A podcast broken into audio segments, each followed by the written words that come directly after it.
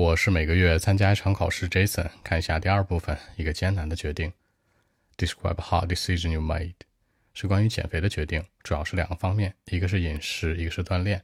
其实锻炼还好，坚持嘛，有朋友的帮助是没什么的，有专人的指导。但是吃这个真的很致命，因为呢特别难，我不能吃爱吃的东西，比如油炸的呀，各种各样好吃的都吃不了。每天吃菜叶子，吃牛肉，每天包括吃鸡胸肉都要吃吐了，是吧？把这些事儿带进来，OK。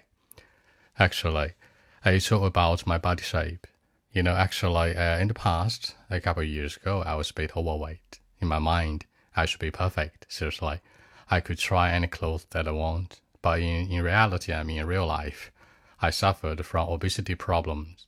Then I made up my mind to make the change. It was very easy for me to make a decision, but hard to make it come true.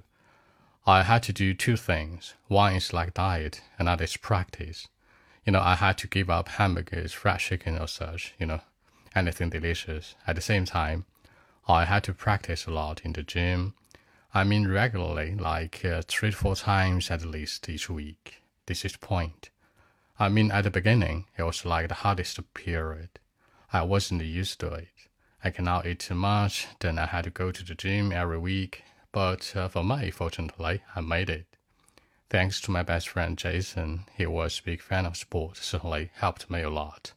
Like the schedule, the diet plan, till now, it's been a part of my life, and my body shape and my muscle, you know, look much nicer than before. So that's it.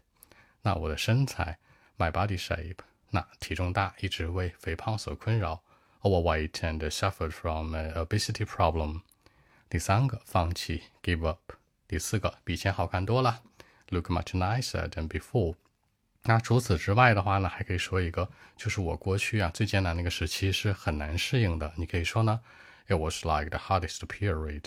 I wasn't used to it. 更多问题呢，微信 b 一七六九三九一零七